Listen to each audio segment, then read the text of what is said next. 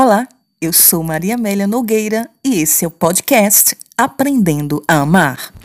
Quantas vezes você já ouviu, a gente já ouviu, não é? Pessoas falando, o amor é cego. Eu realmente não concordo com essa afirmação. Vamos lá?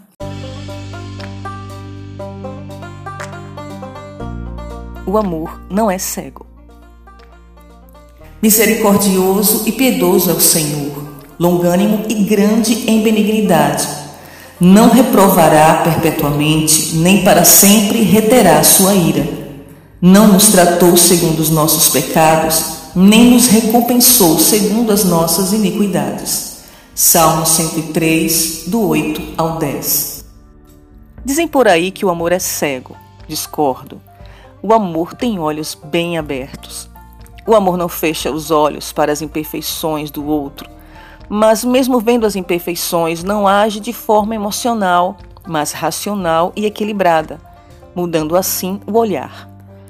Sei que há momentos em que é difícil agir dessa forma e confesso que só mesmo com a ajuda de Deus é que conseguimos. O melhor a fazer diante de um erro cometido contra nós é perdoar, orar e esperar o momento de falar, pois quantas vezes já criamos um problema maior por agir de forma e hora erradas, não é? A Bíblia diz que o Senhor não nos trata segundo os nossos pecados ele é bom e misericordioso. Devemos nos lembrar disso e agir da mesma maneira também com nossos semelhantes. Ao agirmos assim, o amor de Deus se manifesta e mostra o seu poder, trazendo mudança primeiramente em nós, curando e protegendo nossa alma, mudando velhos padrões de vingança e mágoa e trazendo paz ao nosso espírito. Quando você se deixa ser usado por Deus amando ao invés de se vingar, também provoca mudança genuína naquela pessoa que te feriu. O retorno virá. Nem sempre imediatamente, mas virá. E, finalmente, sede todos de um mesmo sentimento, compassivos, amando os irmãos, entranhavelmente misericordiosos e afáveis não tornando mal por mal ou injúria por injúria, antes, pelo contrário, bem dizendo, sabendo que para isto fostes chamados, para que por herança alcanceis a bênção.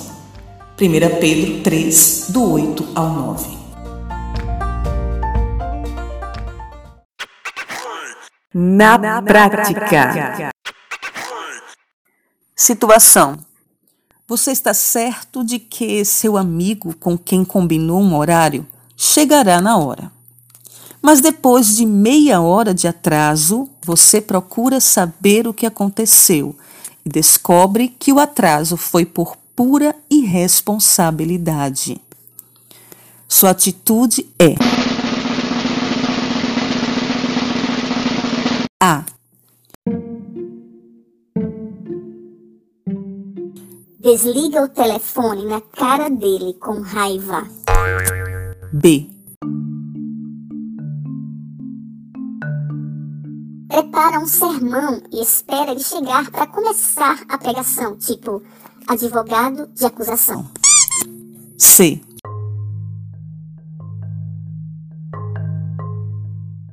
Fica com a cara fechada ou morgado só para mostrar sua, digamos assim, felicidade.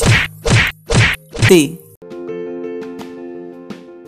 Espera ele chegar sem estresse, pois o próximo pode ser você a se atrasar pelo mesmo motivo, ou seja, você também é humano.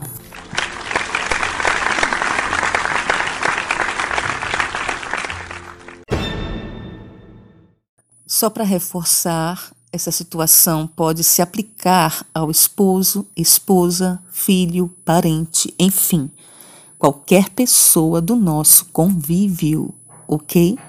早早。